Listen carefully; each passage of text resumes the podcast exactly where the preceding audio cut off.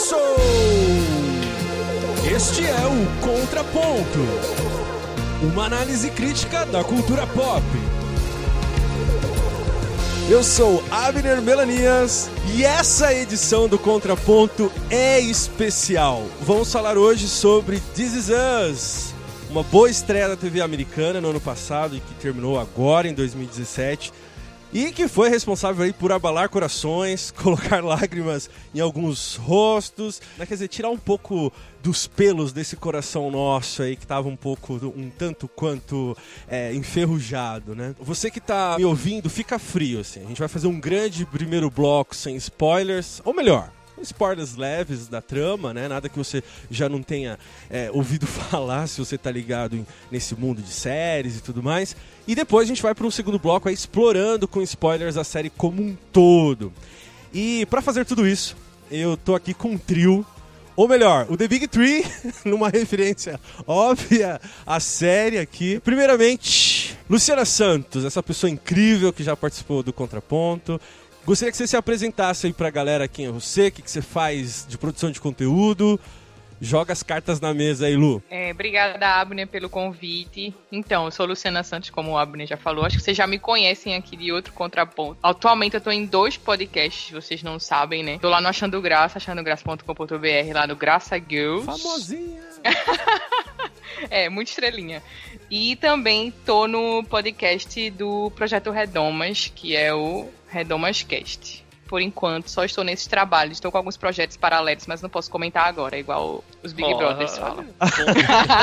o meu contrato não permite. A Lu não falou aqui, mas o projeto Redomas, que é essa iniciativa de mulheres cristãs protestantes de várias regiões do país, que tem aí como fundamento dar voz e visibilidade às mulheres, ela não contou, mas o Redomas está com um projeto esse ano e eles abriram ali uma vaquinha para reestruturação do site, do projeto Redomas, é, a questão de uma hospedagem e um servidor dedicados aos podcasts que elas produzem e também a aquisição de materiais que possibilitem uma melhor captação de som para os áudios, os microfones, os headsets e tudo mais. Então, se você quiser participar, e eu já fiz a minha parte e recomendo, se você quiser participar, o link para a contribuição vai estar aqui na descrição do post em bibliotalk.com aqui nesse episódio, tá bom? E o casal que eu já admiro há um tempão, e tô tendo a oportunidade de gravar com eles pela primeira vez. Casal Tamires e Jonathan Zimmer, por favor, se apresentem aí para os nossos ouvintes. Eu sou o Jonathan Zimmer. Como uma, a Luciana falou, né? A gente também tem, está em dois projetos diferentes, olha só. Nós dois somos editores do Crentaços, né? Participamos dos Podcrentes, que é o podcast do site. A gente faz os vídeos, trabalha com a parte de texto também. E nós temos um casal, um canal nosso no YouTube que é o Casal de Amigos, que está hibernando no momento, né? Está hibernando. Talvez volte, talvez não que a gente fala de também desse série, livro, coisas que a gente gosta, a gente fala um pouquinho com a visão dos dois, assim, que às vezes é parecida, às vezes não é. E eu sou a Tamires Palma, Tamires Palma Zimmer, tanto faz. Ah, o Jonathan já falou, né? Eu sou editora do Cantaços, a gente tem o nosso canal, sou professora de história, é isso. Recebi o convite aí a, por tabela para participar dessa noite aqui, chorarmos juntos sobre This. Então, apresentadas as vozes que estarão neste podcast, vamos ao contraponto.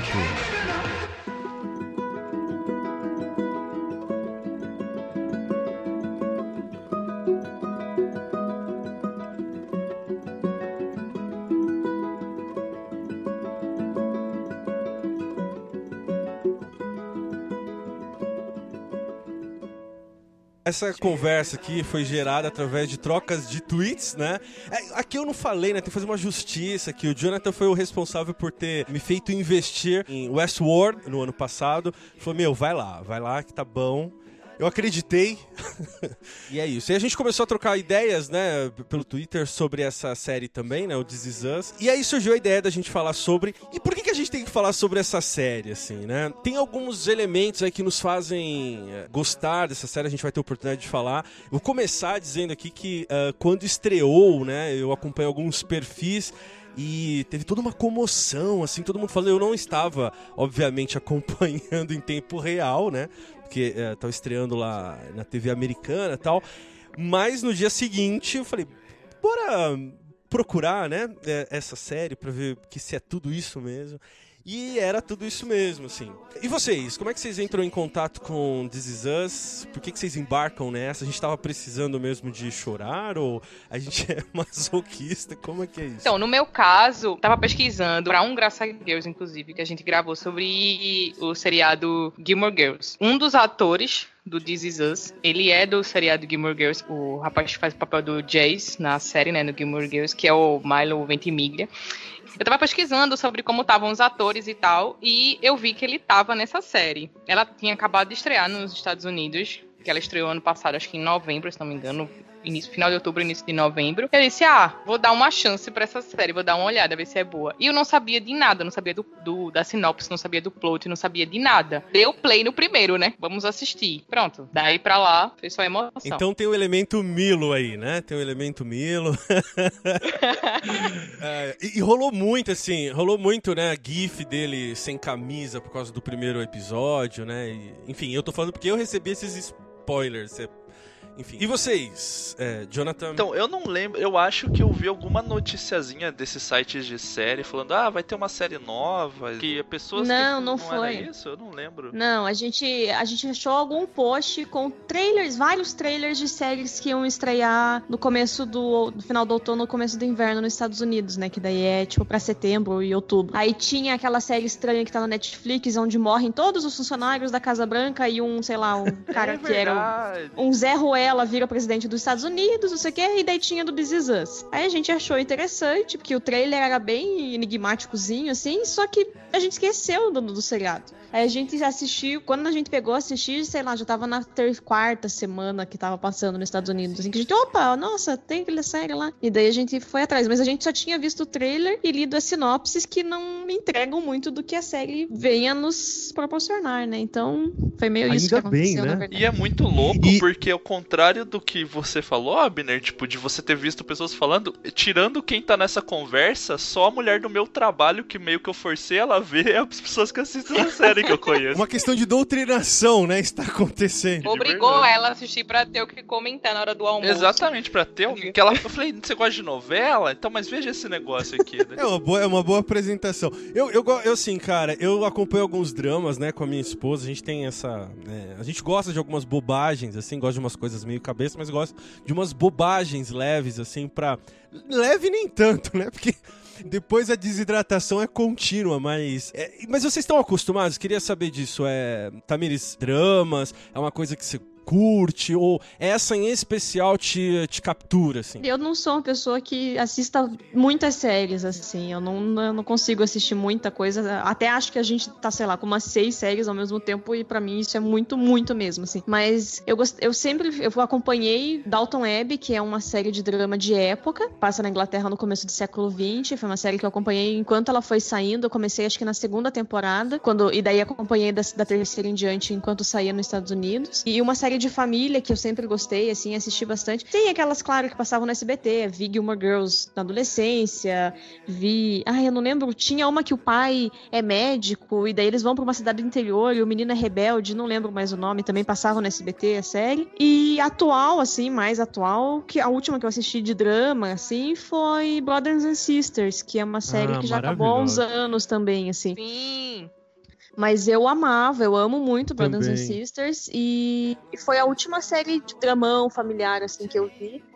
E tirando o Dalton Web, que daí é um drama de época, né? Que é um drama familiar também, mas, mas já tem um, essa outra característica que às vezes afasta um monte de gente que não curte série de época, né? Engraçado, foi exatamente isso que eu comentei quando eu e minha esposa, a gente acabou de ver o primeiro, assim, a gente falou, caramba, a gente tinha esquecido dessa atmosfera meio que Brothers and Sisters, né? E depois não tinha tido nenhuma outra série que nos despertasse essa coisa, assim, de querer torcer mesmo por um, por, um, é, por alguns personagens, querer conhecer mais tal, e querer, poxa, eu quero ver da semana que vem. E vocês, direcionando aí pra, pra Lu, pro Jonathan, vocês acham que é, o segredo aí de, pelo menos pra gente, você falou que não tem muita gente aí no seu círculo vendo, né, Jonathan, mas o que, que você acha que se deve aí a, a, a ela ter te capturado também? Então, é que eu acho que atualmente pelo menos a maioria das pessoas, acho que tá muito presa, e eu me incluo nisso, a gente acaba vendo ou uma série que tem plot twist, que mexe, que você fica discutindo durante a semana, ou é uma comédiazinha, sitcom, ou alguma coisa mais leve assim.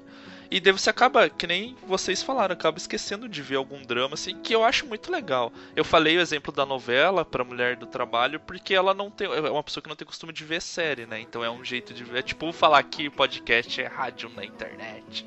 É um jeito de, de aproximar claro. a pessoa. Mas o. Eu não sei, eu acho ela muito legal, porque é uma coisa que a gente vai falar depois, ela não tá presa numa linha, ela não é cronológica certinha, assim, sabe? Que tipo, ela deixa um, um passo, um, um, ponto que no próximo capítulo vai ser a continuação exata. Não, isso que eu achei que eu acho sensacional da série. E ela te engana pra caramba, e eu me sinto trouxa todo episódio que acaba. No caso, é, eu sou como vocês, eu sou viciada em séries de família. Sempre gostei. A, a, última que eu tinha assistido, que tinha me despertado essa sensação de ai meu Deus, preciso desses personagens. Queria abraçar todos esses personagens, trazer todos aqui para fazer um grande almoço é, foi Parenthood, que terminou ano passado. E assim, eu fiquei órfã de séries de família. Já tinha assistido Brothers in Sisters, já tinha assistido outras séries também de família. E This Is Us me, me pegou por isso, assim. É, a gente consegue enxergar neles, nos personagens, coisas da nossa própria vida, pelo menos da minha. E eu acho que é isso que me, me apegou na.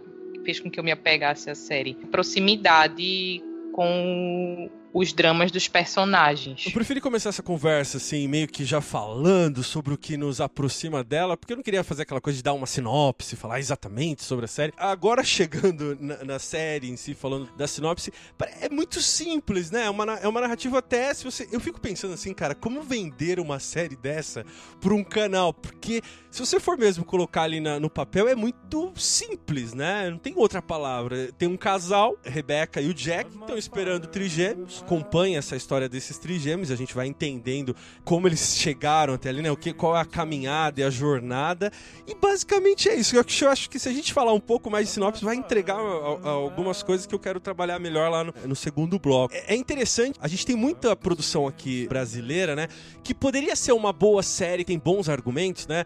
Mas poderia ser uma coisa menor, reduzida e que criasse, né, uma coisa de longo alcance. Aí a gente tem esses sei lá, duzentos e poucos capítulos de novela, que embora a gente meio que eh, assiste por tabela, né, é, tem muita gente que faz essa comparação, né, de que é um novelão. Eu não sei se vocês ouviram críticas assim, ou, ou gente comentando da This Is Us nesse sentido, de ser um novelão, assim. Vocês acham que é isso mesmo? Ela tem algum elemento que atira desse lance de novelão? Tem algum elemento é, que a gente pode destacar e falar assim, não, isso aqui é um passo para um, uma arte, ou isso aqui pode ser olhado de outro ângulo. O que, que, vocês acham? Eu nem li críticas, eu não li nem resenha de, de portais, assim, tipo série maníacos da vida que faz resenhas, eu não uhum. li nada, eu só assisti a série.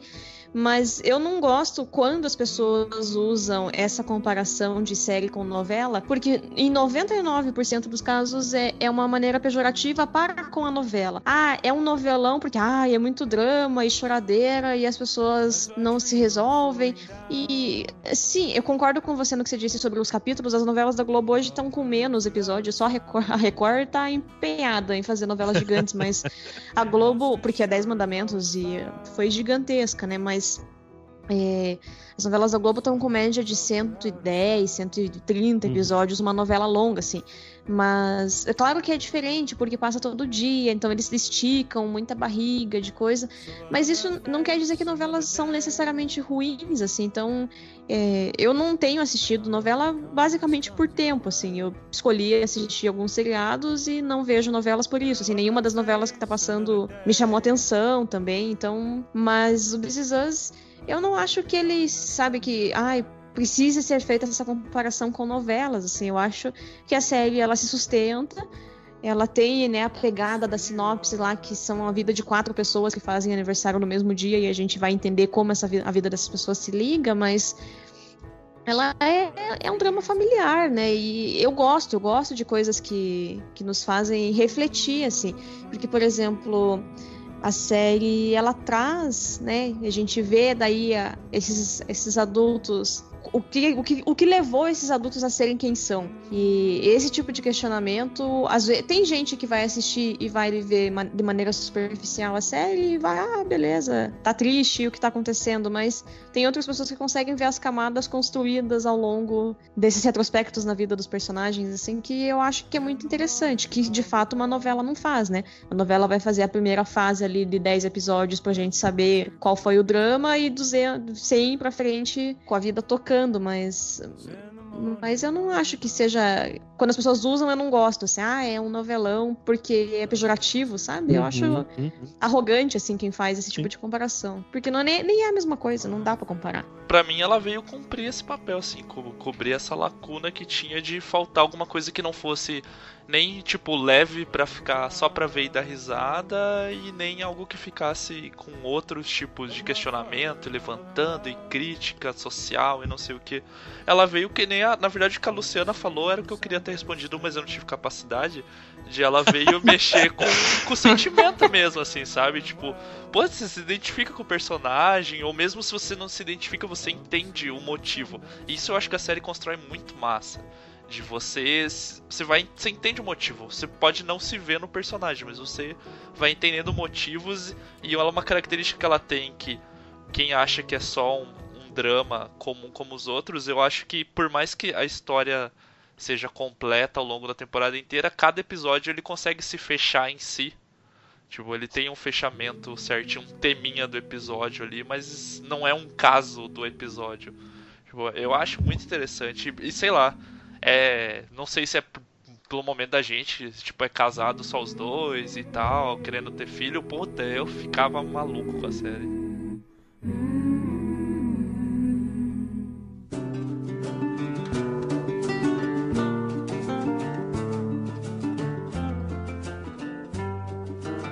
A gente já fez uma boa introdução de This Is Us vamos pro que interessa agora, vamos destrinchar, vamos falar spoilers, vamos falar sobre esses personagens, vamos, vamos, vamos mergulhar aí nesse, nesse, nessa série, né?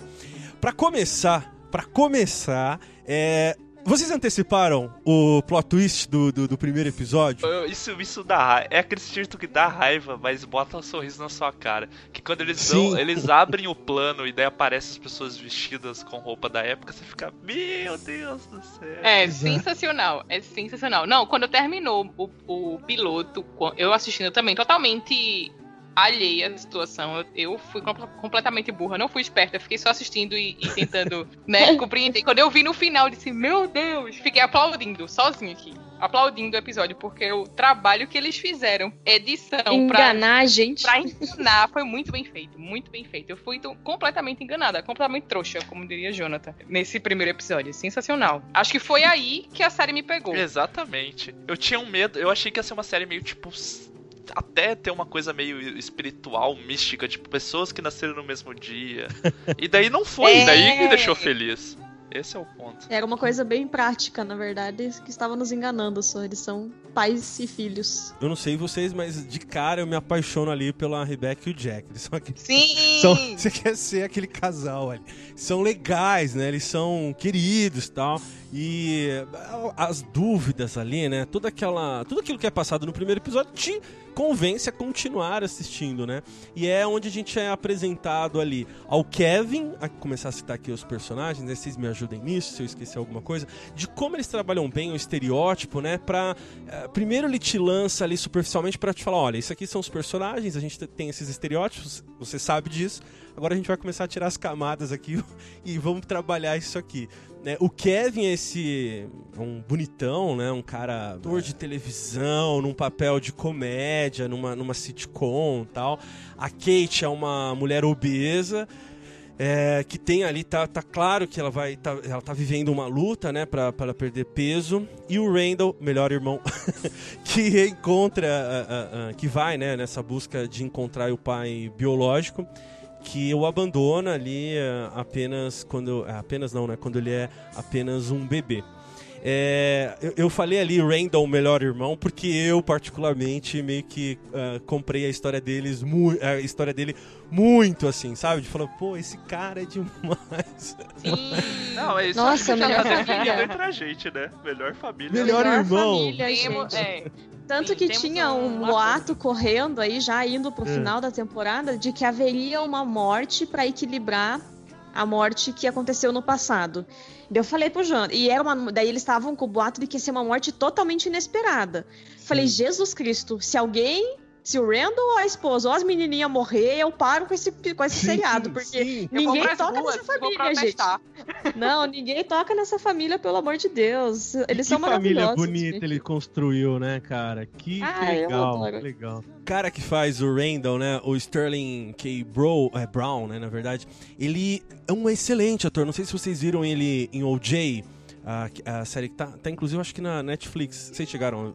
Ele dá um show ali também. Um cara excelente. Um, sabe, se a gente acha ele bom ali no, no em This Is Us, ele eu acho que é um papel anterior até, né? Ele fez uma produção anterior. Ele ganhou o Globo de Ouro, né? Com esse papel, inclusive no O.J. Simpson ele ganhou o Globo de Ouro de 2016 com o papel é um dele. Absurdo, cara, é um absurdo. Ele entrega muito, assim. Inclusive a Tamiris falou agora há pouco, né? Que é, você fala, pô, não, não quero que seja ele. Tem um episódio que nos faz pensar que vai dar tilt ali, né? Vai, Sim. E você fala, não, tudo menos isso, né? Queria que vocês conversassem, que a gente falasse um pouco aí, então, sobre as personagens um pouco mais, né? A gente tem ali os estereótipos que eu já apresentei, mas eu gostaria que a gente trabalhasse. Vamos falar primeiro, então, da Rebecca e do Jack? para começar, assim, o é, que, que, vocês acham? Como é que é construída essa relação? Por que, que é, é, nos convence, né? São dois atores queridinhos dos anos 2000, né? Porque tem ele, Sim. o, o é, eu não sei se é Milo, Milo, ou Milo que se pronuncia. Ele é do queridinho do Gilmore Girls, né? E a Mandy Moore é o queridinho da igreja evangélica brasileira por causa Sim. do amor para recordar, né? Quem nunca? Ah. Então, assim, e os dois estão muito bem na série. E, tipo, eu tinha o maior preconceitinho com os dois, assim, não gosto muito nem dele e dela, mas na série cola, de verdade. É porque o Milo cometeu Heroes, né, Jonathan? Ah, sim, ele, ele é o Peter Petrelli, né? Ele tem esse. E além do Peter Petrelli, como lembra a Tamires, ele é o malvadinho do clipe da Ferg. Sim, verdade. Puts. Verdade. Que não convence. Ai, nossa, né? não, a gente viu o clipe essa semana, ele é muito canastrão, Jesus Cristo. Tipo, por favor, amigo, eu dou uma porrada na sua cara e você vai cair no chão, porque você não tem cara de bandido mesmo. Eu gosto, eu gosto dos dois, assim. Tem momentos que eu gosto menos de um, menos do outro, eles às vezes nos deprimem, mas a gente não deixou claro, né? Talvez a pessoa que não viu o seriado ainda insistiu em ouvir essa parte com spoilers. o Jack e a Rebecca serão os pais, então, da Kate e do, do Kevin e do Randall, né? A gente deixou, falou que aparece ali no passado e daí a gente ficou confuso, mas então eles têm esses três filhos. O Randall é um menino adotado, porque eles estavam grávidos de trigêmeos, um bebezinho falece, e no dia que eles estão deprimidos na maternidade, chega o Randall, que é um bebê negro, que foi abandonado pelo pai e eles o levam para casa, né? Ah, eu chorei tanto quando eu, quando eu vi isso. Falei, gente, eles adotaram o bebezinho. Olha só. Aí a gente tem um amigo que participa bastante do Crentaços, o pastor Cristiano Fiore, e eles estão grávidos de gêmeos. Aí o Jonathan falou: Nossa, se a gente passar esse seriado pro Fiore, ele vai, vai querer adotar qualquer criança que aparecer na maternidade, não sei o quê. Pra fechar falei: Não, só não dá. Seria. É. Não dá eu falei: ideia. Não, não, é, daí eu falei, não, mas não dá para passar porque a mulher dele deve estar super sensível e a moça perde um dos bebês na gravidez. Eu falei, não, espera nascer os dois, daí a gente põe o seriado pra ele assistir, que senão não vai dar certo, não. Vai abalar a estrutura da mulher dele. Eu acho bem interessante, né, eles trabalharem a dinâmica do casal, é, é não de serem perfeitos. Eu acho que tá, é, talvez aí esteja o grande mérito da, da, da do roteiro de, dessa série, porque em nenhum momento a gente tem perfeição. Nenhum momento. Talvez o que é perfeito sejam é, essas um, oscilações, né? Não de caráter, não é isso, mas assim, oscilações de ah, agora eu tô bem, putz, agora tem, é uma é, é, a vida, né? É, a vida é assim. E, e, isso é bem bacana, como eles construíram essas duas personagens para trabalhar a questão de grana, né? De, de superação, de é, troca de sonhos, né? Eu não sei se é troca de sonhos, mas investir de um lado no, numa, numa carreira, mas ter que mudar por conta de outras demandas, né? É eu queria que vocês falassem mais, assim. Eu acho que eu, eu, eu tô tão empolgado que eu tô falando mais do que vocês. Vocês estão os convidados, pô. Falem aí. Ouvintes. vocês não assistiram ainda, vamos lá. Quem é Jack quem é Rebecca, né? Então, o Jonathan já falou que o Jack e a Rebecca é o Milo, né? O Milo ou Milo, enfim. É, Ventimiglia, que é o Eterno Jace de Gilmore Girls. Yes. Yes, eu falei em inglês. É, e a Mindy Moore, de Um Amor para Recordar. E eles são um casal. Ela é cantora. Início da série, ele trabalha com construções. Né? Ele acho que ele trabalha numa construtora, enfim. E ela tá grávida de trigêmeos e é o aniversário dele no primeiro episódio de 36 anos, né? Sim. E depois, com o decorrer da série, a gente vai entendendo tudo que aconteceu naquele dia, né? Porque no primeiro episódio é tudo jogado na sua cara e você não consegue compreender muito bem. É normal. a gente vai vendo com o decorrer no final do primeiro episódio que eles são os pais, né, como eles falaram. A gente vai vendo no decorrer da série como eles chegaram até ali, aquele dia do parto, como foi o desenrolar dessa família depois que os filhos nasceram, que Randall chegou, etc e tal. Porque eles tinham um, eles tinham uma visão de mundo, né? Tipo a a Rebecca, que é o papel da Mandy Moore, ela não queria ter filhos, só queria viver com o Jack, viver da música, etc e tal. E o Jack queria muito ser pai. Já começa aí meio que, como a Bruna falou, as imperfeições, né? Do, do casal. Tipo, ela não queria ser mãe, ele queria muito ser pai. Isso já gera um conflito inicial. Surgem várias situações, no fim das contas, ela engravida. Para quem só ia ter um filho, queria só ter um filho, termina tendo três, né? Abandona a carreira musical para cuidar dos filhos. E Jack, que tinha um sonho de ser empreendedor, de abrir uma empresa, no mais para frente, né? Ele deixa esse sonho de lado por causa dos filhos também. E aí você meio que é impossível, pelo menos para mim, nessa, nessas horas, você não pensar nos seus próprios pais, assim. Os sacrifícios que eles fizeram na vida para que a gente chegasse onde a gente tá agora, mesmo aos trancos e barrancos. Porque se você for olhar a família deles, eles são todos problemáticos. É, tem os três filhos que a gente vai falar daqui a pouco, vai detalhar, mas enfim, o Randall ele tem problemas porque ele foi abandonado e ele foi adotado e ele não era aceito pelo, pelo irmão, né, Kevin. Kevin nunca considerou ele como um irmão. Eles têm vários conflitos durante a série. Aí tem Kate com os problemas de peso e o próprio Kevin que, enfim, perdido na vida. Você não sabe o que, que ele quer, o que, que ele vai fazer. Uma hora ele quer uma coisa, outra hora ele quer outra.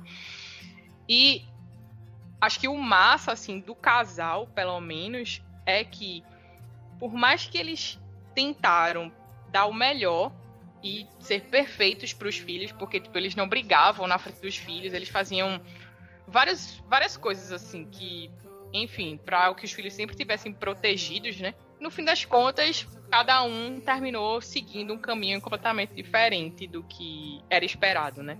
Acho que é mais ou menos isso que acontece na vida real, né?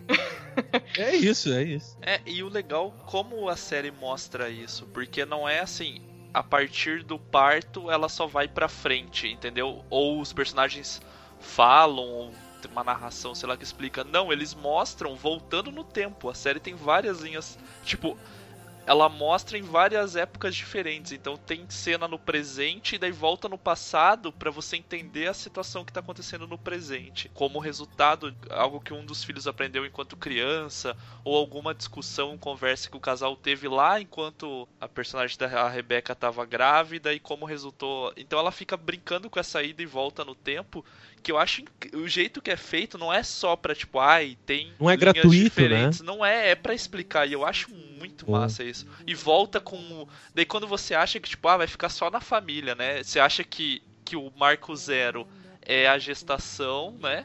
E, o, e a, os dias atuais são o final ali. Não, eles voltam antes disso. Daí volta com o Jack criança. Sim. E daí, puta, eu acho muito incrível. Não, e tem um, um episódio que é sensacional. To, no dia do parto, é, ah, todas as pessoas que estavam envolvidas. É, isso. Todas as Nossa, pessoas que estavam envolvidas é de matar, episódio.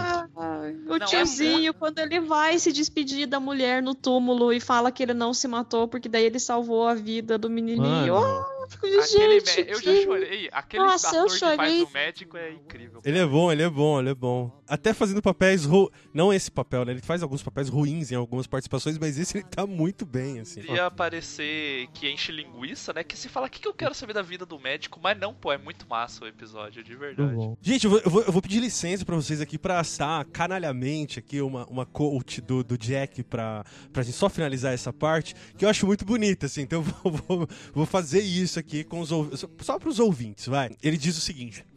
Você me fez uma pergunta antes, você quer saber o que eu amo em você agora. Então eu vou começar com o óbvio. Eu amo a mãe que você é. Eu amo que você ainda seja a mulher mais linda em qualquer ambiente e que você ri com todo o seu rosto. Eu amo que você dance de uma maneira engraçada, não sexy, mas isso te torna ainda mais sexy. Mas acima de tudo, eu amo que você ainda seja a mesma mulher de todos aqueles anos atrás, que fugiu de um encontro às cegas porque simplesmente tinha que cantar. Você não é apenas minha grande história de amor. Rebeca, você é a minha grande chance. E a nossa história de amor, bem, eu não sei o que eu posso te prometer, mas está apenas começando. Caramba! É bonito. Lágrimas. Lágrimas. Pô, meu! Eu, Lágrimas. eu queria. Eu, que- sabe o que eu fico pensando assim? Eu queria fazer discursos bonitos assim pra mim. Sim. De ressaca no outro dia fazer discurso assim, inclusive, né? Sim,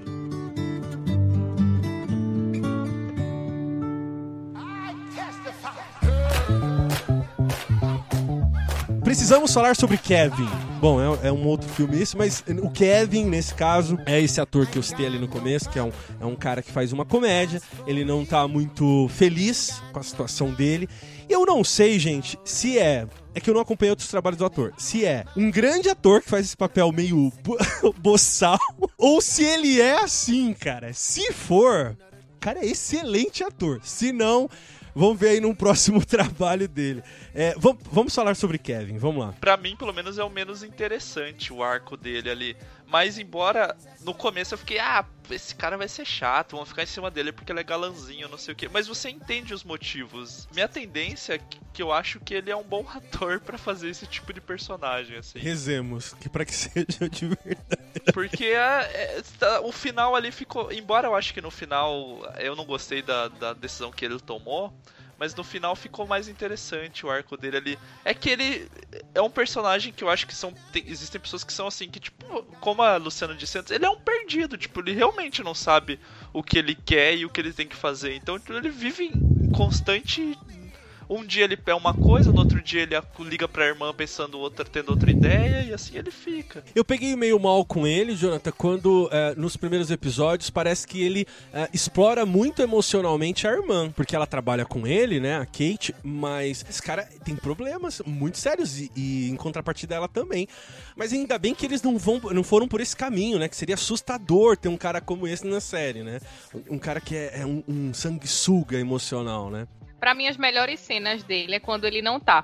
É, que é quando coloca eles crianças. O Kevin criança é muito Eu bom. gosto muito do O Piazinho ator. é muito fofo E- mesmo. É, ele é muito lindinho. Aí, O... é, Ai, pra gente, mim... na verdade, eu gostei muito dele e do Randall criança. Ah, a Randall e a também. Kate, a Kate adolescente, ela ficou perfeita, gente. Ela Hum. é a cara da moça, ela é igual a moça É adulta. verdade, verdade. Ela é muito, muito parecida. O jeito que ela. Claro que provavelmente houve uma. que eles chamam de laboratório, né? Para os atores terem o mesmo trejeito. Mas a menina adolescente, ela se mexe igual a moça adulta, gente. É muito bizarro. É muito engraçado. O elenco foi muito bem escolhido para fazer essas três fases da vida deles, assim. E o Randall criança também, é muito fofo. Verdade. Oh, meu Deus do céu. Bom, o Kevin é tão superficial que a gente só tem isso pra falar sobre ele. Sabe? Tipo, bom, ele, ele foi o que menos teve im- impacto, algo impactante. Mas vocês engoliram aquela história no final? Eu achei um. Olha, se eu posso criticar aqui, achei um- um- aquela virada muito. É, eu não sei se mal construída, porque. Tudo bem, a gente não sabia da existência da mulher dele. Depois eles explicam com flashback. Fica ótimo, né? Você fala, pô, ah tá, entendi. Mas aquelas, aqueles dois envolvimentos amorosos dele ficam ma- muito mal resolvidos. E no momento que eu começo a gostar ah, de quando ele começa a se relacionar com a roteirista, né? da peça que ele vai produzir off. É off-Broadway, né? É. É uma eu acho que nem é Broadway, enfim. Mas é, seria uma fora de circuito, assim, do, do, de um circuito comercial. Eu, eu, eu falei assim, pô, legal, agora vai ser interessante. Não foi. eu não sei. Pô, assim, a série, ela te conduz pela mão até um ponto e daí ela, de repente, levanta o, o a cortina e fala: Ah, te enganei, trouxão. Não. Não era isso que a gente estava falando. e no caso dele, assim, eu também, eu gostava da menininha judia lá e tudo mais. Mas daí, quando há essa construção de, putz, olha, ele foi casado, ele provavelmente casou muito novo, porque se aos 26 anos de idade ele já se divorciou da menina, eles devem ter casado muito, muito novos pro padrão dos Estados Unidos, porque lá as pessoas, pelo menos por seriados e filmes que a gente acompanha, as pessoas com 30 anos ainda têm medo da palavra casamento, né? E com 26 ele já era divorciado, então é, ela te conduz para entender que o personagem tem mais profundidade do que esses dois relacionamentos com as colegas de trabalho nos passou. Então eu acho que eles constroem esses dois relacionamentos de maneiras ina maneira inacabadas e de maneiras superficiais para que a gente continue achando que o Kevin é só isso. Até que a gente percebe que, poxa, ele há 10 anos. Há 10 nada, né? Ele tinha, sei lá, 10 anos quando se apaixonou pela menininha que entrou um hum. dia na quarta série da sala e dele, assim. seja a única coisa constante dele, né? Que nem eu dito, ele vai ele muda de, de ideia e de rumo na vida. Tanto que ele, no final, que eu não gostei muito, né? Que ele decidiu ir fazer o filme lá, né? Tipo, ele foi atrás da menina, mexeu inteiro ela. com a vida dela e daí, tipo, ah, não, vou fazer um filme lá, galera. Eu entendo. Do outro lado do país de novo. De carreira. E, talvez ele, ele é constante em ser inconstante na série, e daí fica coerente com o personagem.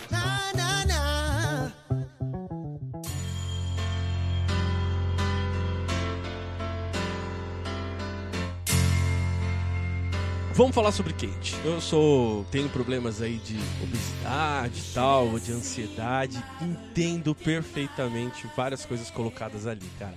E aí dá um. Você engole seco, assim. Né? É, a, a Kate, como eu descrevi ali bem sucintamente, ela é uma, uma mulher né, que tem um problemas com, com, é, com peso. A série mostra né, que não foi aleatório, né? Existe toda uma construção é, psicológica, né? É, é, assim também, né? Eu não queria colocar muito peso. É, acho que o roteiro, o roteiro da série também é feliz nesse sentido, né? De não, não martirizar uma personagem colocando uma culpa sobre ela, sendo que tem é, é, o leque é muito grande, né? Não é uma, não existe um, um gatilho apenas, né? São várias coisas que vão acontecendo. Ou seja, o relacionamento dela e a aceitação entre, a, entre os pares, a, a mãe, embora ela diga para a mãe, né, que ela tem um peso grande, embora não seja explorado exatamente, né? Será que vocês acham que, que vão explorar mais isso dela ter, dela? Acho dela... que na segunda temporada eles vão, acho que vão tratar mais sobre isso, até porque a atriz que faz a Kate, eu não lembro o nome dela agora, mas ela assinou um contrato contrato de. É, no contrato peso, dela. Né? Isso, é, que ela tá comprometida a perder peso pela personagem. E assim, Caramba. eu achava que ela usava enchimento. Eu não sabia eu que também. ela era obesa real. E não, eu vi uma entrevista jeito. dela na aquela é, Ellen, na Ellen DeGeneres, que ela fala sobre isso. E é sensacional, assim, quando eu vi ela, disse, caramba, ela realmente é obesa de verdade. A e... gente viu ela no Oscar, no, no Wii, sabe? Aquele canal que fica comentando os looks antes do uhum. Oscar. E ela tava sentada no sofá, ah, gente, ela ocupava o sofá inteiro, assim. Ela é então, muito ela obesa ela mesmo, é muito, mulher. É. Isso. É porque eu tinha ela deve, que ela deve estar tá numa ela deve estar tá numa obesidade mórbida já atriz assim, sabe? Ela tem ela se locomove tranquilamente, né? Mas eu acho que já é considerado obesidade mórbida o, o sobrepeso que ela tem. É, eu achei que era enchimento simplesmente por um. Ah, falar assim, ah, ela vai fazer uma operação, vai ficar um pouquinho é, menor, assim, né? E não, né? Não, é realmente. Enfim, é, é um risco, né, cara? E, e, é um. Assim, fora da, do, do da, da, da produção, é um risco também, né? Alguém assinar um, um contrato. Ela fala mesmo, tipo, as, tem pessoa que é escrota com, a, com, as, tipo, com ela sobre isso ela tem momento que ela super se aceita, tem momento que ela não se. vários outros que ela não se aceita.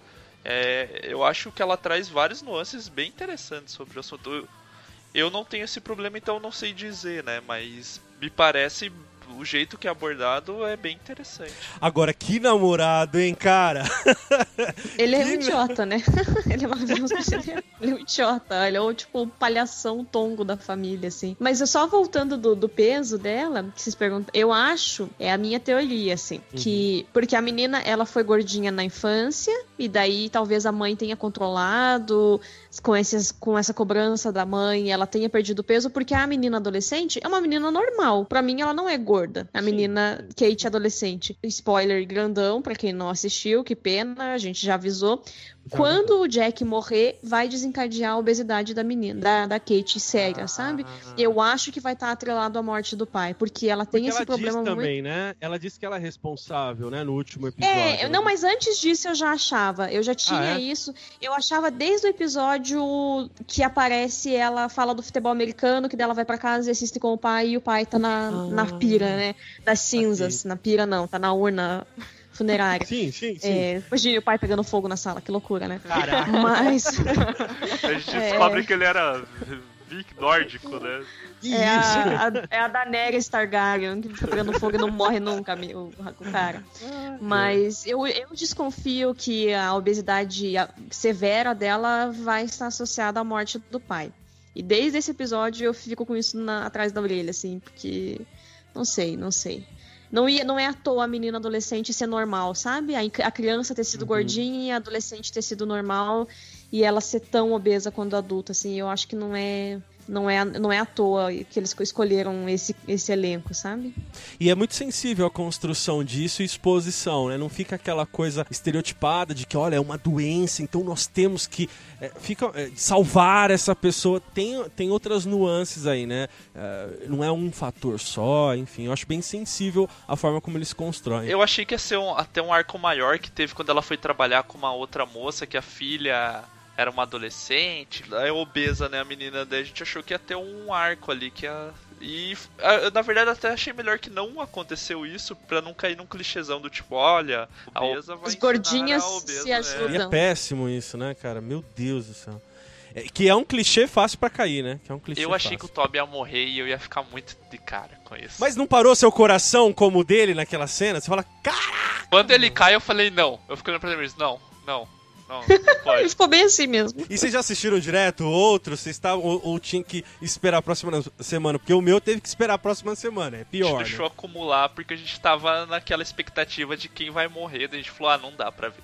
Tem que ver tudo de uma vez. Se a gente, se eles ficarem com essa de ah, vai ficar dando aumentando a expectativa para falar só no último, a gente ia ficar deixou acumular os três últimos, mas anterior a isso foi semana a semana, assim. E, e, ainda teve ato, né, de Natal, essas coisas que ah, é. acontecem, é. daí fica complicado. Então o Toby teve o seu ataque do coração e a gente ficou semanas sem a série. Aí foi difícil. Um comentário aleatório aqui. Ah, cara, eu não gosto do nome de Toby em personagem, tenho problemas, mas... Nome de cachorro, é... né? Enfim, péssimo.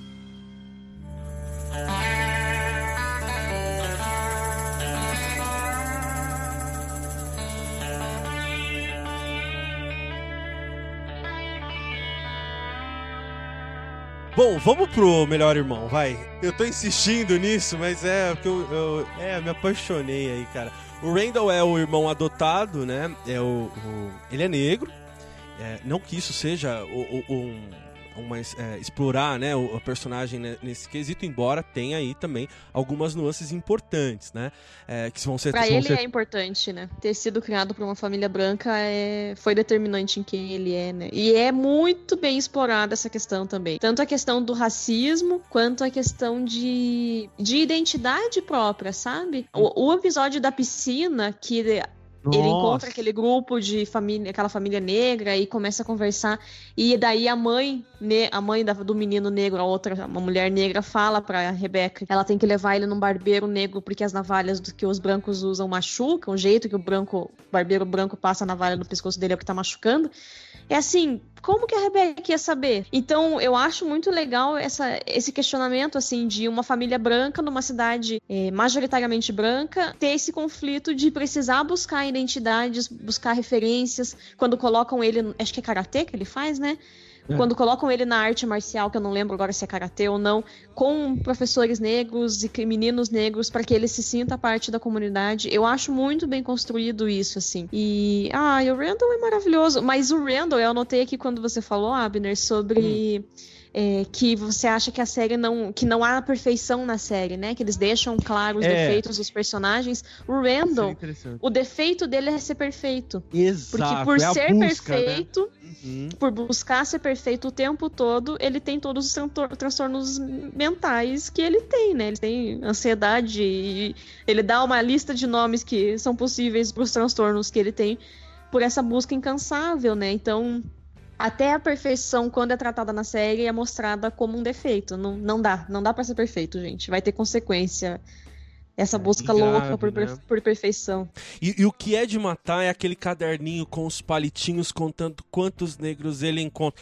Caramba, gente. Uh, Passa toda a mensagem, exatamente. né? Exatamente. Por isso eu falei no começo aqui, né, de eles não exploram a, a, questão dele ser negro como, olha, nós estamos tipo, expositivamente, né? Olha, estamos mostrando que ele é. Não, ah, vai te dando as pistas, né? Você vai construindo e vai mostrando a questão do racismo, preconceito e tudo mais. É interessante, eh, eu gostaria de abordar também a busca pelo pai biológico, que no início a gente acha que é um grande filho da mãe, né? Tem Ai, várias William. coisas. Ah, e o William. É. que a gente é gosta também. Massa, né? Que a gente gosta segundo também, melhor certo? personagem dessa série. Sim, segundo melhor Só perde pro filho. Só perde pro filho. Exatamente. Que, que esposa. Sim, sensacional. Ela que coloca ele no lugar dele, ó. Para, respira e vamos embora. A Renata, cara. A Renata descrita. Renata é minha esposa, tá, gente? É a Renata. Olha. Também maravilhosa. Volta, volta, se coloca, é assim que é. Nós precisamos, infelizmente, de, de, pessoas assim. Infelizmente não, felizmente, né? De gente que coloque no seu lugar. Nessa relação dele em busca do pai, eu acho bacana, eh, no, no começo, como a gente não entende ainda o humor dele, que também é uma característica, assim, excepcional, né? É um humor, não é aquele bestalhar, uh, como o Toby é, né? Aquele idiota, bobão mas é um humor sutil, é brincadeira e que se zoa também, né? Acho interessante. Acho que você pode dizer que ele é sarcástico. Inclusive no episódio que para mim é o meu episódio favorito, mas eu não vou falar sobre ele ainda. É, quando ele vai que ele encontra os familiares dele, ele, aí ele liga para a esposa dele, ah, tem vários negros aqui, vários negros, oh, os primos, vários primos, os primos e tal. É sensacional esse episódio. E ele fala, ah, você, é, você é meu primo, você, é, você também é meu primo, meu Deus, vários primos e você também é negro, então, então assim, para ele aquilo era completamente inédito, porque ele passa tanto tempo rodeado de brancos que ele tá, tem tanto negro na frente dele que ele não consegue nem se conter, né? Ele fica lá, tipo, emocionado, assim. É, né, né? Acho que essa cena é uma das minhas favoritas do, do Randall, quando ele tá lá no bar com os primos, comemorando o fato de ser negro. É, é muito bom, assim. E... e de ter se encontrado, né, dentro dessa, Sim. dessa comunidade, dessa, desse jeito, sei lá. É, é muito legal mesmo. E outra coisa também sensacional que vocês estavam falando sobre, sobre essa questão da busca da perfeição é que o Randall, dos três irmãos, do, é, são três, é, ele é o mais bem sucedido, né? Se você for olhar assim financeiramente, o cara tem um alto cargo, ele é um executivo numa grande empresa e tal, e, e aqueles caras que trabalham muito, que viram noite, que dão sangue pela empresa. Um executivo de alta performance, né? Isso, tem uma casa grande, é, um carro bom, as filhas estudam em, em, colégios bons e tal. Então, assim, dos três, ele é o que mais mais se deu bem financeiramente, né? É... E o que é um engraçado, entre aspas, né? Porque ele tinha tudo pra não estar ali, né? E por Sim. um acaso, um acaso da, da vida, ele terminou entrando para essa família e, enfim, aconteceu tudo o que aconteceu, né? E no fim das contas, ele percebeu que isso não era o mais importante, né? É muito muito paradoxal. É, eu gosto muito do episódio em que o Jack, eles descobrem, né, que o Randall é um garoto superdotado e daí eles conseguem a bolsa na outra escola e o Randall, ele se auto-sabota. Não, eu não sei fazer essa conta Puxa. aqui, né, que o Jack Sim. força ele a fazer as contas porque ele não quer ser mais diferente dos irmãos do que ele já é, porque veja bem, eu sou mais inteligente que os meus irmãos, mas se eu tiver mais uma coisa, se eu for para uma escola particular e os dois vão continuar na escola pública, vai ser mais um motivo de me, de me distanciar, de me destacar dos dois, né? E, e eu acho, assim, o, o, Jack, ele tem defeitos e ele faz coisas equivocadas no casamento. Muitas, eu acho que foram culpa causadas pela Rebeca. Mas ele é um pai excepcional, gente. Quando ele para de beber lá no comecinho, né, que ele bebia, e daí ela dá um, chega pra lá nele e ele se compromete com os filhos. Ele é um pai excelente e, e ele consegue ler os três filhos, assim. Eu não tenho filhos Total. ainda, mas é, eu já vi psicólogos falando sobre que não se deve tratar os filhos iguais porque os filhos não são pessoas iguais. Uhum. Cada filho vai ser de um jeito, vai ter uma personalidade, vai ter gostos diferentes, então você tem que saber lidar com isso, sabe? E eu acho que o Jack faz isso muito bem. Ele Sim. consegue, ele sabe, ele conhece os filhos que ele tem. Apesar de trabalhar muito, ele conhece os filhos que ele tem e ele sabe como abordar cada um dos três, ele sabe como trabalhar, como acalmar, como estimular, incentivar cada um dos três filhos. E eu acho ele um pai excepcional. E, e no episódio que era. Em português ficaria o filho do seu pai, né? O filho do, do pai. Que daí a gente tem a ligação entre o Jack, o, o Jack, o Randall e o Kevin a gente vê o Randall sendo o pai dele nisso também, assim, né? Ele é um ótimo pai para suas filhas. Apesar de acumular muitas coisas, ele, ele aprendeu a ser um bom pai com o pai dele, assim. É, e eu acho legal que a série mostra essa questão assim. Eu também acho o Jack um. Quero ser um pai assim, sabe? Tipo, de, de conseguir entender a individualidade de cada filho. Mas mesmo ele sendo um pai tão bom, a Rebecca também é uma boa mãe. E, tipo, o filho e o Randall têm os questionamentos dele, tipo, sendo adotado. Não é porque ele vai. Assim como os outros têm, mas não é porque, tipo, ele tem bons pais que ele vai. não vai querer saber a história dele. Ou, tipo, ele ia ficar com isso, ou, ou não ia se sentir diferente dos outros irmãos, porque faz parte, entendeu? Independente de ter a melhor criação ou a mais próxima possível, vai ter esse tipo de questionamento. E isso eu acho legal a série mostra. Tipo, ah, ele não é o perfeitinho, tipo, ah, beleza, eles me adotaram, eu aceito isso que eles fizeram um favor para mim, sabe? Tipo, e não. Eu, eu tenho que. Tá certo, eu sou igual a todos os meus irmãos e se anula, sabe? E assim, é, muita gente xinga a Rebeca, né, por ela ter escondido a paternidade. Quem, que ela sabia quem era o pai de Randall, né? Mas assim, da minha parte, eu compreendo demais, assim. Sabe? Nossa, com a, certeza. A situação sim, sim. dela em realmente preservar o filho. Ela não sabia quem era, quem era aquele cara. E até quando ela viu que o William estava melhor e, enfim, estava disposto a conhecer o filho, qual a mãe que ela demorou tanto para se conectar com o Randall, até porque ela tinha passado por um luto recente e Sim. e depois ela teve que passar por toda uma reconstrução, né, para para amar De, o da filho. imagem do filho, né? A imagem do Isso. terceiro filho teve que ser destruída com o menino que com a criança que faleceu vai ser construída nesse Inclusive, menino adotado negro. Nome, né, e, e, assim, imagina que desespero você conseguir se conectar a esse filho e de repente chega o pai e fala: Olha, eu queria conhecer meu filho que eu abandonei e deixei tantos anos atrás. É mérito do roteiro, porque enquanto a gente tá meio que na visão do Randall, tipo, de descobrir quem é o pai e descobrindo quem que era o William, a gente ficava sentia mesmo essa uma raivinha da Rebecca de tipo, pô, por que, que ela fez isso? E daí quando o roteiro vira para explicar, que daí mostra essa questão a solidão da dela. Rebeca, a solidão e os motivos dela, você consegue entender, o roteiro fica te levando, sabe, por esses caminhos. E nesse episódio que ela que ele descobre, né, que ela sabia, muito sensacional, é impossível você não se emocionar assim, ver o lado dela e ver o desespero dela em proteger o filho. Foi um erro, foi um erro, claro, não, não tenho o que falar. Mas eu acho que dá pra é entender. É totalmente compreensível, né? É. Não, com certeza. Porque até, é claro que daí você, a pessoa acha subterfúgios para justificar o que faz, né? Mas, ah, eu encontrei o cara, sei lá, 10, 8 anos depois e ele tá limpo, ele tá bem. Mas e se ele tiver uma recaída? Se ele aparece na vida do meu filho e tem uma recaída e a gente tem que excluir ele da vida do menino, mesmo que o Randall não tivesse vontade de ir para casa do pai, morar com o pai, e a decepção de passar por isso, sabe? Então, vou fingir que eu não sei de nada, gente, porque eu não sei, eu, eu entendo ela muito, assim. É, essa é uma das coisas que eu menos questiono do que ela fez. É, foi errado, mas Mas não é questionável, assim, para mim não é questionável. É, tem, tem algumas construções que eu acho muito interessantes, né? Uh, o Jack, pra acalmar o Randall, quando, uh, o Randall quando ele é pequeno, coloca as duas mãos no rosto dele, né? E tenta olha muito no olho dele, né? E com as mãos massageia um pouco assim a face dele.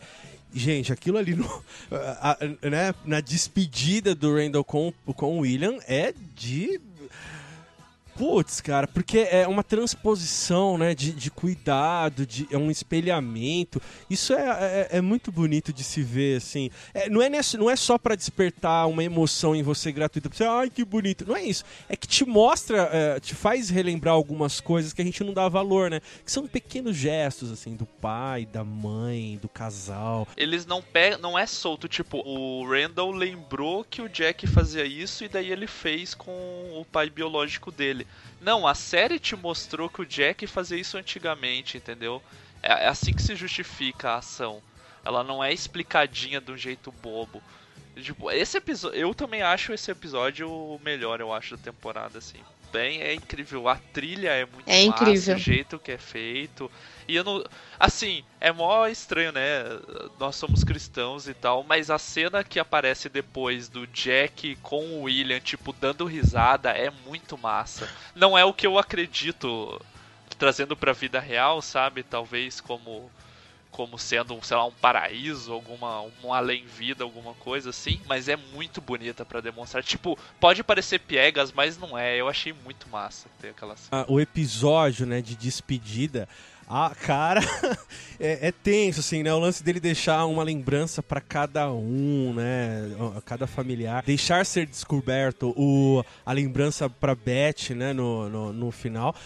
Cara, é, é, muito bonito, assim, de se ver. E, e tem algumas... As filhas de, de, de Randall são caso à parte. Eu queria mais delas, assim, né? Não, não pra virar uma coisa infantil, mas ela, ela sendo branca de neve é, é, é, interessante, né? Mostra muito, primeiro, o, o, ambiente em que elas estão, a confiança dos pais, né? Em não, não provocarem uma, um questionamento maior do que é simplesmente ser uma personagem e tal. É, é, muito interessante isso, né? Ou a própria filha dele, é, ao, ao revelar pro pai que o sabe. O é bissexual. Caramba! No mínimo bissexual, papai. Como que você não é. percebeu isso ainda? E tipo, sai andando. E ela sai andando e a cara do Randall, what? Que ela não é tosca, tipo, de mostrar de um jeito burro, sabe? Tipo nossa, olha que diferente, não sei. E ela não é panfletária, ela é sutil de mostrar, ela é natural, da forma que deve ser as coisas. Tanto que eu acho muito massa que na sequência o Randall, ele acorda no outro dia e daí tipo, ele ainda tá com aquela sensação estranha do tipo, meu pai é bissexual, e daí ele fica pra mulher dele, mas eu sou homofóbico? Tipo, não, sabe? Você pode achar, tipo, você não era uma. É surpresa essa reação, entendeu? Agora, o roteiro me deu um susto com aquela mão tremendo dele, cara. Que olha, eu, eu falei, não, não me coloquem uma doença aí que, né, que a gente sabe que não tem como é, retroceder, porque aí é, é golpe baixo, né? E aí a gente vai entender que é, é também um problema, né, a ser considerado. Mas a, o, o, turn down for what que ele dá no final é também interessante, né, cara? Dele chegar ali no Benji, aquele personagem aleatório desgraçado que quer roubar o lugar. Não sei se quer roubar, mas é. Eu não, também não sei se é uma sacanagem do. do o do cara escritório. só é competitivo também, né? Não, é, não, também não tem, tem muito desenvolvimento para saber. Voltando na cena que você disse, vocês comentaram dele segurando o rosto do William quando o William tá morrendo, né? Ela também faz a ligação com a história do William que nos é contada no episódio, né? Que quando a mãe está doente Sim. na cama, ela fala pro filho que, ah, eu me lembro quando eu estava aqui em cima e você deitado na cama desde criança e eu, sabe, é, eu era quem te garantia proteção, quem te dava tranquilidade, quem te dava paz, te acalentava doente e agora a situação está invertida, assim. Então, até a construção do, dele se tornar um dependente químico, ela foi muito bem feita, assim. Eu achei que a mãe ia morrer sem ele encontrar e daí ele ia acabar fazendo cagada com o primo dele. Mas não é, né? É ainda pior, porque eu não sei se é pior ou não, mas é passar pelo sofrimento de uma mãe, provavelmente com um câncer também, alguma doença degenerativa, assim, né? E foi, nossa, gente, a mulher perde o marido na guerra, daí, ai, que vida triste, tá grávida, e daí o filho. Ai, gente, que vida triste. Eu fiquei arrasada com a história dele. The way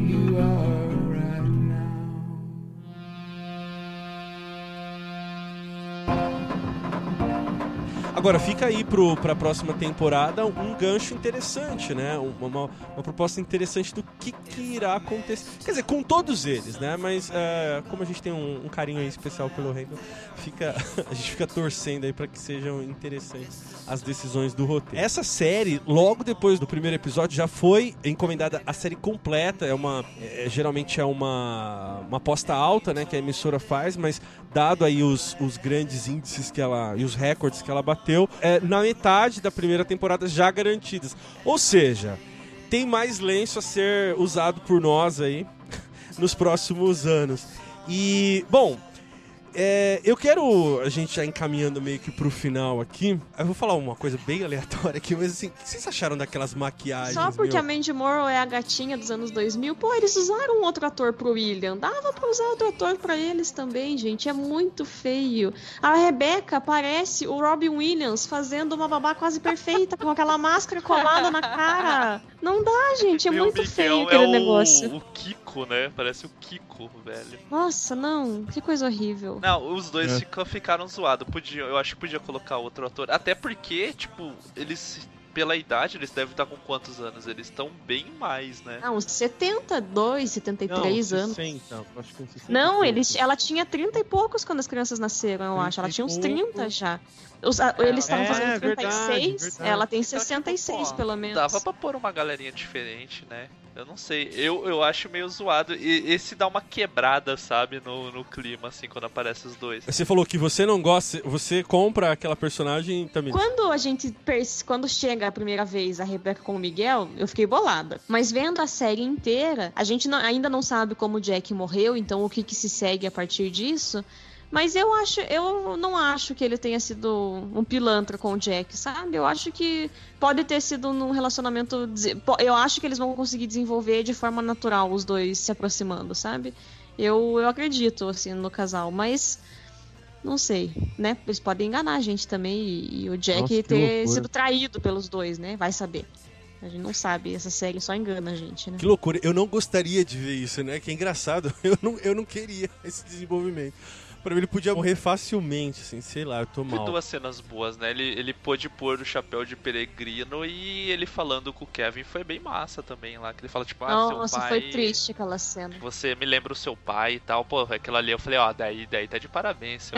daí ele fala valeu, né? Valeu, Miguel. É, se redimiu. E... Meio que se redimiu. Vê aí as suas mãos, é o jeito que você mexe suas mãos, e é, é como ver o meu melhor amigo, mas o meu melhor amigo me odeia. Tipo, pô, tadinho do velho, gente. A gente tem que lembrar, nessa ele é o velho. Nessa hora que eu achei que também que ele não fez nenhuma sacanagem com o Jack. Eu acho que foi. É, entre... sabe? Eu não, então, não mas eu, eu, vou usar a desculpa que eu estou sendo levado pela série. a gente tinha quase a plena convicção de que o Jack ia morrer no final da temporada. O que uhum. não aconteceu, né? Porque é... a série nos enganou mais uma vez. Mas e... eu tenho muito medo que eles demorem muito para resolver isso, de verdade. É, eu também fiquei com, com o pé atrás com isso, porque é, tudo levava a crer, né? Pelo menos, é, como eu tô falando, eu como eu assisto com algumas outras pessoas e acompanho alguns perfis, meio que tudo, poxa, a gente vai ver como o Jack morre, tá? Que... E não foi, assim, ficou meio uh, só na próxima agora. A gente não sabe como que vai ser, é... esse é o ponto. A série, assim, a gente ficou frustrado de não saber, mas a série faz isso com a gente direto. Porque ela, ela levou claramente a gente achar que, tipo, ah, foi a Kate falou pra ele lá no show, vai, vai ser isso aí mesmo. E daí não era. A gente não sabia a forma que uhum. é. Vai que é um negócio que faça todo sentido e encaixe várias outras peças. Tem um ponto aí de contato com o que você disse, mas eu discordo numa coisa que eu, eu tenho preocupações que algumas, alguns episódios que eu não gosto são aqueles muito centrados no passado. Eu acho que eles são bons ganchos para explicar o que tá acontecendo agora no futuro, mas eu não sei se tudo está a apoiar. Quer dizer, é difícil falar isso assim, mas é que tem, eu, particularmente, tem alguns episódios que ficam muito no passado que eu desgosto, assim. Eu, cheguei a falar, putz, mas precisava desse episódio, assim, achei um pouco uh, forçado demais. Aí eu fico pensando assim, poxa, será que eles vão ter que justificar cada passo? Eu não sei, assim, uma previ... É, Parece aqueles que estão dando dica, né, para pro produtor. Enfim, mas sei lá, se pudesse dar um salto maior no tempo, né? Quem sabe? E, e aí dar um, flash, uh, um, um flashback ser na, nesses próprios, né? Não sei, mas eu acho que vão, vão segurar e, e, e Rebeca ainda vai morrer tragicamente. Ah, meu Deus, tem, tem muita coisa ainda pra, por vir. É, coisas aleatórias ainda, né? Gente, a, a Rebeca é um pouco, um tanto quanto egoísta ali naquela parte de, de, de ressuscitar a carreira, né? Eu não sei, a, a, pergunta é, será que esse arco dela tentando retomar a carreira não foi só para tentar dar essa ideia de que possível motivo da morte do Jack, tipo, se foi só meio que por isso? Na verdade, eu acho que o tema do alcoolismo dele vai voltar forte, assim, porque Tipo, é um, é, um, é um problema muito sério dele, né? Até mostra do, do histórico do pai e tal. E eu tava fuçando na trilha sonora, que eu acho muito boa da série. Muito boa. Muito e a boa. letra das músicas, grande parte, fala muito de bebida. Uhum. Então eu não sei, eu acho que pode voltar. Vamos ver se, se foi só solto pra tipo, gerar essa ideia de que o Jack fosse morrer indo atrás dela na carreira. Não sei sei se foi só por isso. Tem que ver o desenvolvimento mesmo. Eu acho ela problemática em outras situações, assim. Pelo menos a, o que foi mostrado dela com a com a Kate criança, eu acho que rola. Uh, talvez ela não perceba essa relação. Ela tem uma relação meio tipo, sou a, a artista, sabe? Tipo, uhum. meio diva, artista diva, assim. E você. Eu não sei daí se a série quis dizer isso, mas a Tami falou bastante, tipo, que foi quando eu comecei a perceber que a menina sempre olhava com uma cara do tipo. O, o pai ficava falando muito da beleza e tal, e a Rebeca. E ela parece que ela dava muita atenção pra Kate nesse sentido. E daí eu não sei se a Kate também é um pouco frustrada, talvez, por tentar, sabe, ser o que a mãe era nesse ponto. Não sei explicar muito bem. Na verdade, eu acho que ela foge do que a mãe é, né? Até porque ela canta também, né? A Kate, ela canta muito. Ela não tem coragem de cantar porque ela não se acha, acho que, digna, né? De parecer com de a tá mãe. De estar no palco, né? é, de estar tá é. no palco. Caramba, é, está no papel de destaque, né? Eu não sei, eu, eu a questão da da carreira dela, eu fico é conflitante assim para mim também, porque eu entendo ela querer ter algo para ela, mas ao mesmo tempo, poxa, o Jack realmente estava se matando, sabe? Ele nunca foi um cara que, poxa, a vida está fácil para mim, veja bem, porque você fica com os três filhos em casa. Ele trabalhou muito, ele trabalhava, sabe, muitas horas por dia, ele deixou de fazer, também deixou de fazer coisas para ele. Então, assim, é óbvio que ter trigêmeos não deve ser fácil para ninguém, gente. E os dois não tinham muita grana, então eles tiveram que se sacrificar para conseguir criar os três filhos bem. Então, eu não sei, eu entendo ela querer fazer, mas uma coisa é ela estar realmente cantando em barzinhos na cidade onde ela volta para casa e no outro dia ela consegue cuidar dos filhos. Eu acho que uma carreira de realmente sair, fazer uma turnê, já eu já acho um pouco egoísta mesmo, assim, porque é, ela deixou três filhos com 15 anos, sei lá, 15, 16 anos, com um pai que trabalhava o dia inteiro, aí descobriu que o filho mais velho, né, porque, enfim, tem a ordem também, né, que o Kevin já estava tendo relações sexuais com a namorada, a filha é, a, a Kate adolescente é apagada, ela só interage com os irmãos, não houve uma história própria da Kate adolescente ainda, pode ser que na segunda temporada aconteça, o, o Randall tá surtando de novo porque tá na competição para ser o melhor aluno da sala com um colega. E ela larga tudo isso porque ela quer passear e ser... Eu entendo querer ter uma realização profissional. E eu entendo que conciliar a carreira com mãe, com maternidade deve ser muito difícil. Mas mas para mim a maternidade ainda seria mais importante, sabe? Mesmo ela falando, ah, eu estou aqui, eu sou um fantasma e eu tenho três filhos que não precisam mais de mim. Desculpa, mas os filhos sempre vão precisar da mãe, sabe? Mesmo que seja só para chorar à distância com a sua mãe no telefone. E, e na adolescência é um, momento, é um dos momentos mais críticos da vida de um, de uma, uhum. um ser humano. Se você não tem um, uma pessoa que você confia, uma pessoa que você sente que se importa com você, a tendência de você cair na solidão e buscar o conforto em outras coisas é enorme. Então, uhum. eu acho que foi equivocada a, a, a, decisão de sair e viajar com ela com a banda. Momento, né?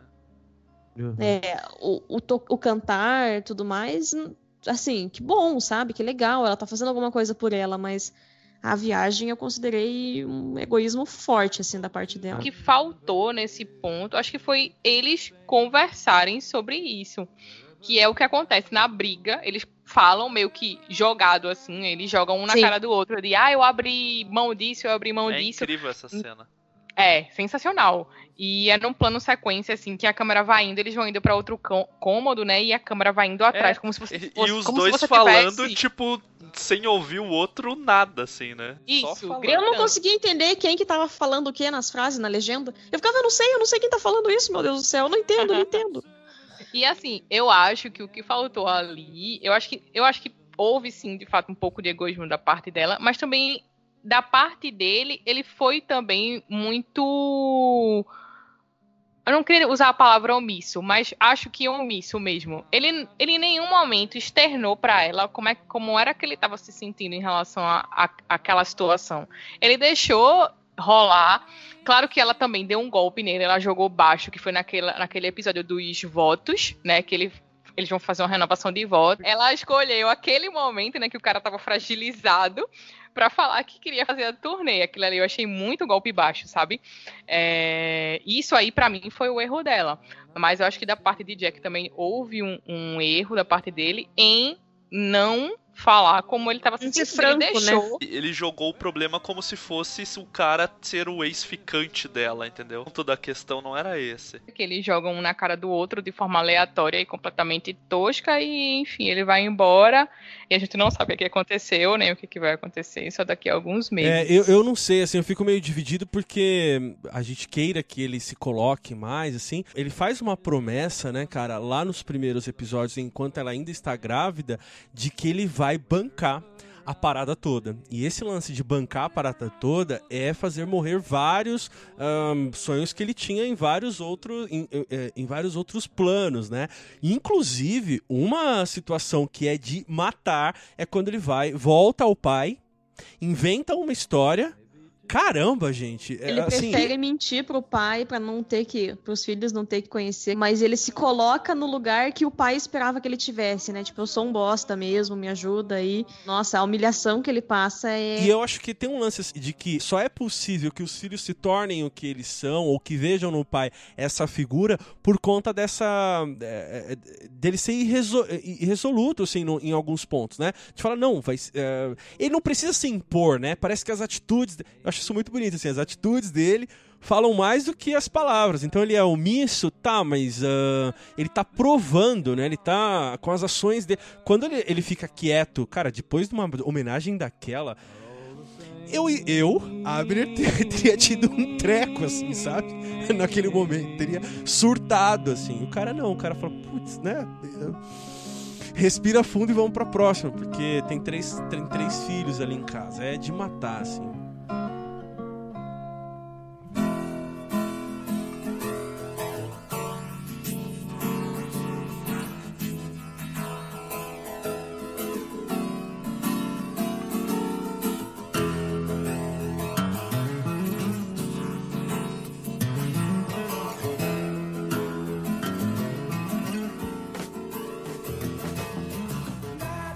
Que vocês me falassem, sei lá, um momento ou dois momentos que chega ali no. Se tiver um, um top, né? De falar assim, cara, esse momento aqui mexeu muito comigo. E se puder explicar qual é o momento e o porquê, né? Seria interessante. Então, se a gente pudesse fazer aí um apanhado geral, uma, uma consideração final sobre a série e esse momento, é, seria interessante. Então, é, para mim, queria destacar da, da primeira temporada o piloto, o episódio piloto, ele é sensacional. Se você não for pego no piloto, nem adianta continuar. Primeiro episódio, se ele não me pegar, eu não consigo continuar a série. Então, como ela me pegou no piloto, eu fui até o final. Além do piloto, eu queria des- destacar dois momentos. A cena da piscina, aquele episódio da piscina é muito bom que você consegue ter um panorama geral de por que eles são daquele jeito hoje, em Aham. 2017. É, naquele episódio da piscina em que você vê que Kevin, ele finge que tá se afogando para chamar a atenção, que é uma coisa que ele faz, né, sempre. É, Randall encontra uma galera negra lá e, enfim, ele tá em busca dessa autoafirmação quando ele encontra essas pessoas. E Kate, quando as amiguinhas da escola mandam aquele bilhete pra ela dizendo que não querem brincar com ela porque ela é gorda. Aquele episódio ali pra mim, ele disse, quando eu achei aquele episódio, eu disse: "É isso, por causa desse tipo de coisa que eles estão onde eles estão agora. E é sensacional. E o meu meu último destaque, o episódio da despedida de William. Até hoje, quando eu falo desse episódio, eu fico meio emocionada, assim, quando eu comento sobre, sobre esse episódio. Uhum. É, eu acho que esses três, assim, são os meus é pontos altos da tá série. Tá vendo, Lu? Por isso que eu te pago pra vir aqui. Tem não um, você tem três. Jonathan, pensou aí, cara, tem um episódios ou momentos em episódios que te tiram... Tem uma dica boa, é não vá jogar poker com mafiosos. E principalmente não tente ser engraçadão do tipo, mas eu, você nem terminou a bebida, ainda você vira todo o gole da bebida pra ir embora. Essa cena foi muito idiota da parte do Jack. É e Jack, eu, por mais que eu não gostasse do ator, tivesse um preconceitinho e tal, tal, tal contra ele, tipo, putz, cara, se eu, se eu for um pai um pouco do que ele é, eu vou ficar muito feliz. Não sei eu tenho um pouco desse sentimento do tipo, eu tenho que fazer o que for preciso, de que nem você falou da resignação dele, do tipo, cara, eu tenho que fazer o que tem pra fazer, matar no peito e tem que fazer se tem que fazer. Mas, tipo, de conseguir fazer tudo isso e ser um bom pai e estar tá perto de cada filho e e se tem uma essa série deu é ainda mais vontade de adotar uma criança absurdamente. Tamires, pensou em algum, em algum momento? Olha, é, eu não sei, podia ser recortado só as histórias do Randall na minha vida, mas eu acho que um dos momentos que. Eu nem, eu nem chorei muito nessa cena, mas que foi tão significativa, assim, para o que o Randall é e para o. Sabe, toda a construção dele, assim, foi o dia que ele fala lá pro, pro moço indiano, que eu esqueci o nome, que não, Entendi. vamos fazer a apresentação amanhã, não sei o quê. E daí o William pede para sair comprar roupa e comprar a raspadinha de limão e não sei o que, não sei o que. Daí o William senta no carro dele e conta a história do moço que dirigia um carro e tomava sua bebida favorita e chegava no lugar de trabalho e que o William quis ser essa pessoa e ele não podia ser porque ele não sabia dirigir e o Randall para ensinar o pai a dirigir assim com 70 e poucos anos de idade para que o pai se sinta um homem importante que atingiu os objetivos que queria na vida, sabe? Eu achei, assim, eu amo a, a, família dele como um todo, mas acho que agora, assim, que eu consigo pensar de imediato, essa foi uma das cenas que eu fiquei, gente, olha isso. O Randall se abdicando porque ele busca a perfeição em tudo, inclusive na vida com o pai que, que tá falecendo de câncer. E, e, uma coisa tão boba, sabe? Um cara que queria ter um carro e dirigir o carro bebendo a sua bebida favorita, assim. E a vida não deixou ele chegar nisso até a velhice quase morte, assim. Foi. Eu achei bem significativa a cena para o que os dois personagens foram, assim, na ação e na série. Bom, o meu, tem um momento para mim que eu também editei na minha cabeça de uma maneira diferente, eu vou já explicar para vocês, que é, a, é, que é quando o Randall tem o surto, né, de ansiedade ali, aquele momento é, maior dele no escritório, e que o Kevin por ter tido uma conversa daquela coisa assim, é, em seus passos o que o meu pai faria, né? E aí ele tem um, um insight de, de como salvar o irmão. E, e aí ele sai correndo ali, né, de, pra, pra, pra, pra encontrar o Randall. E cara, na minha cabeça, assim, é fixio do Coldplay tocando aquela maior parte, né, que é, começa a correr. Eu editei daquela maneira na minha cabeça. E, é, é, e, e, assim, tem um significado para mim, porque é, eu não tenho essa figura, né? Esse referencial paterno para dizer assim, ah, o que, que, eu, que meu pai faria, assim. Né? Não tenho como consultar, não tenho esse é, esse plano de fundo, assim, que é uma coisa que me, que, que me toca, assim. E aí tem o, que eu me coloco muito no papel do Randall, né? Talvez uh, eu tenha algumas dificuldades mesmo de, de, de, querer controlar coisas, de, né, de, não, não tá acontecendo nada, que a gente consegue resolver e tal. E, e, e passar por cima de algumas emoções, achando que nada tá acontecendo, até chegar num, num, num limite de estresse e que você vai acabar estourando mesmo tal. Bom, esse é o momento ali que me, me tem vários, né? Mas assim, de, de construção mesmo para chegar naquele momento, é isso, porque é muito doloroso, né? Ver é, todos os sacrifícios que ele tá fazendo, porque que ele tá fazendo, do engolir em seco e de um insight, né? De um irmão, de uma redenção ali, de uma de trocar o holofote. Uma relação, né? É de uma Uhum. reconstrução de uma relação. Tanto que no episódio que eles se batem na rua, e daí um cara branco chega, né, pra ajudar o Manny e tal. E daí o Manny fala: Não, não, tá tudo bem, ele é meu irmão. E daí o Randall no carro fala: Foi a primeira vez que você me chamou de irmão em público. Aos 36 anos de idade. Essa questão da relação deles como irmãos, que, que um rejeita o outro, é, é muito triste, é muito doída, assim. Nossa, ela me pega bastante, assim. Tem uma relação hoje boa com, com o meu irmão, e gente, assim, mas já foi muito de, de embates. Ele tem quatro anos a menos que eu, mas ah, tivemos, apesar de tudo, a mesma criação. Tem essa coisa também assim, não, vocês tiveram a mesma criação, mas são. a gente se cria também de completamente diferente visão de mundo e construções né, que a gente faz. E, e isso me pega demais. Então, é, aí você começa a lembrar, é, dispara uma série de dispositivos, assim. que Você fala assim, pô, vou ligar. Eu não liguei, mas em- depois eu tive outro.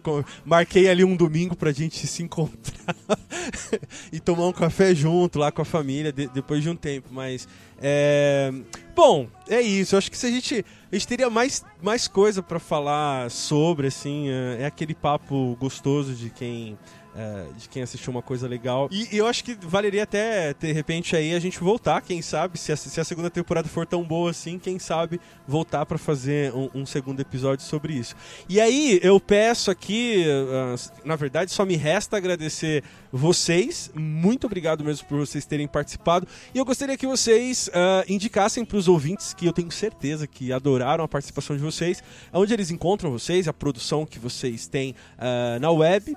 E começa pela Lu, pode ser? Vocês me encontram no Twitter, arroba Luciana Santos 2. Não recomendo que sigam, mas quem quiser seguir é por sua conta em risco. Recomendo, re- eu recomendo. e lá no achandograça.com.br e no projetoredomas.wordpress.com. Vocês me acham por lá nesses canais. Maravilha. É isso. Valeu, Abner. Muito obrigada. Valeu, pessoal. Fechou de bola. Tamires e Jonathan, vocês vão. é Como que vocês vão fazer? Tem um jogralzinho? Um fala primeiro? Como é que vocês decidem? Não, não tem não, nada não. É, bem, eu tenho Twitter, Twitter e Instagram são arroba, na verdade tudo na minha vida é arroba Tamires Palma, você acha ali, sou sempre eu. A gente tem, como o Jonathan falou, nosso canal no YouTube. E somos editores do Crentaços, então crentaços.com.br tem os textinhos lá de vez em quando, a gente tá sempre nos podcasts, nos vídeos a gente não aparece tanto, mas tá na produção, tá por trás das câmeras. Então, é isso basicamente. O meu Twitter é Zimmer. Igual vai estar no nomezinho na descrição do podcast ali, que eu sei que os dois nomes são difíceis de escrever, porque tem mil variações diferentes. Mas é isso, e no Crentaços tem os podcasts, vídeos e textos, como a Tamiris falou, e no YouTube o conteúdo nosso, enquanto casal, o casal de amigos. Discutindo o casamento blin- é, blindado logo mais, Um né? dia. Em um breve. dia. Em breve. Só, só a editora mandar o livro pra gente aí que a gente faz um, um pulo Aham. editorial. Mas obrigada, Abner, pelo convite, Que pela, isso? Que isso? pelo programa. Muito obrigado mesmo, ainda mais por uma série assim que, tipo, não é do momento, muito hypada ainda por aqui, assim, pô, a gente fica muito feliz de, de ter recebido o convite pra falar sobre ela. Espero que os ouvintes também gostem, tenham embarcado nessa, nessa série, e, ou pelo menos tentado ir lá ver o, o piloto e, e ver se gosta dessa série, se curte dele.